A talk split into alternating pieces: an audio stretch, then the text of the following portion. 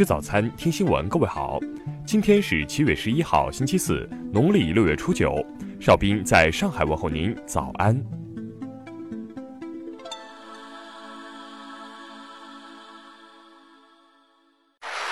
首先来关注头条消息。真汉子，这位羽毛球世界冠军报名参军，又到一年征兵季。千万热血男儿正踊跃从容，汇聚到军旗之下。昨天，江苏南通就迎来一位特殊的报名者——羽毛球世界冠军石宇奇。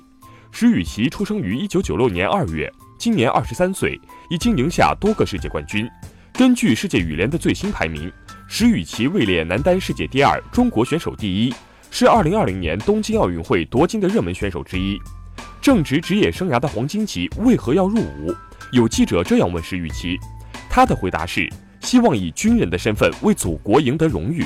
施宇奇说，走上职业运动员道路后，我遇到了很多军旅运动员，比如林丹、刘国梁、王浩等，他们骨子里的那种命令意识、自律意识、执行能力和战斗精神，令我十分钦佩。我希望能像他们一样，以军人的身份为祖国赢得荣誉。昨天。施宇奇用一个多小时顺利完成了视野、血液、心电图、B 超、心理等全部测试项目。南通市征兵办主任蒋岳飞说：“如果入伍体检和政治考核都合格，施宇奇将在今年八九月份拿到入伍批准书。”听新闻早餐知天下大事。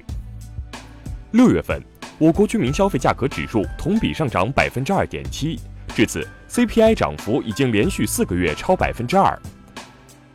报告显示，二季度企业支付薪资有一定程度的上涨，上海平均月薪资超九千五百元，全国排第一。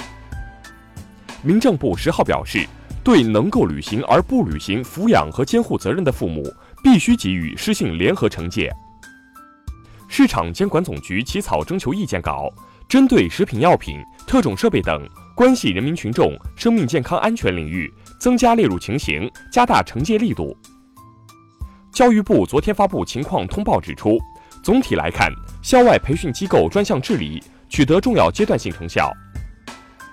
国家广电总局日前开展主题调研报告指出，要对注水剧、宫斗剧、翻拍剧、演员高片酬等问题保持高压。二零一八年全球主要商品与服务份额调查显示，中国企业在移动通信基础设施和家用空调等十个品类中位居首位。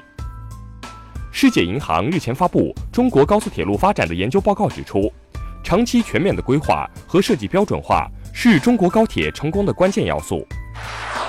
下面来关注国际方面的消息。美国宗教出版界指出，特朗普最近威胁要对包括圣经印刷物在内的所有中国进口品加征关税，如果成真，将导致圣经短缺。美国两党政治研究中心八号预期。美国将可能最快在九月上半月达到债务上限，这使得国会将再次面临政府被迫暂停或提高债务上限。美国政府周二表示，将免除从医疗设备到关键电容器等一百一十种中国产品的高额关税。以色列总理九号批评伊朗日前突破浓缩铀丰富上限的做法非常危险，并称以色列的战机可能到达伊朗。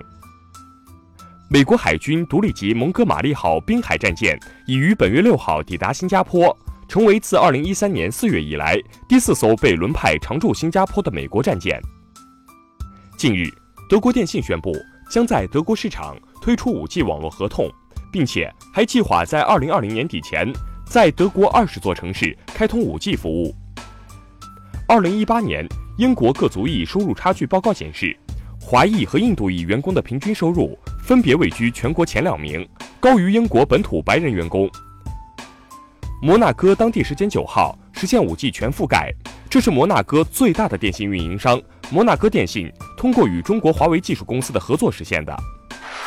下面来关注社会民生方面的消息。九号，杭州中级人民法院对十一月十三号浙大女生被害案进行不公开审理，被害人家属律师称。被告熊某在庭审中没有表现出悔意。近日，福州一外籍男子骑电动车载人被拦下后，与交警发生冲突。经批评教育，该男子认识到自身错误，并书面悔过。就女生穿萝莉裙遭围殴一事，达州当地警方通报称，张某某等五人以帮同伴出气为由殴打周某，该五人已被送往工读学校进行矫治和接受教育。近日，云南一男子网恋被骗十六万余元后报警，民警抓获的该男子对象竟是一名花臂纹身大汉，目前案件正在进一步办理中。日前，成都一名外籍乘客坐出租车拒绝支付就下车，的哥上前阻拦后，被该名男子挥拳打伤面部。目前，警方已介入。最后来关注文化体育方面的消息。十号二十点，中超联赛第十七轮首场比赛，北京中赫国安四比一逆转重庆斯威获胜。草地大满贯温网展开男单四分之一决赛的争夺，世界第一德约科维奇。横扫比利时名将戈芬，跻身温网四强。九号下午，引领整个日本娱乐圈的演艺公司社长喜多川因病去世，享年八十七岁。本月四号，中国科幻作家刘慈欣的知名科幻小说《三体》日文版正式开售，一周加映十次，引发《三体》热。以上就是今天新闻早餐的全部内容，请微信搜索 xwzc 零二幺。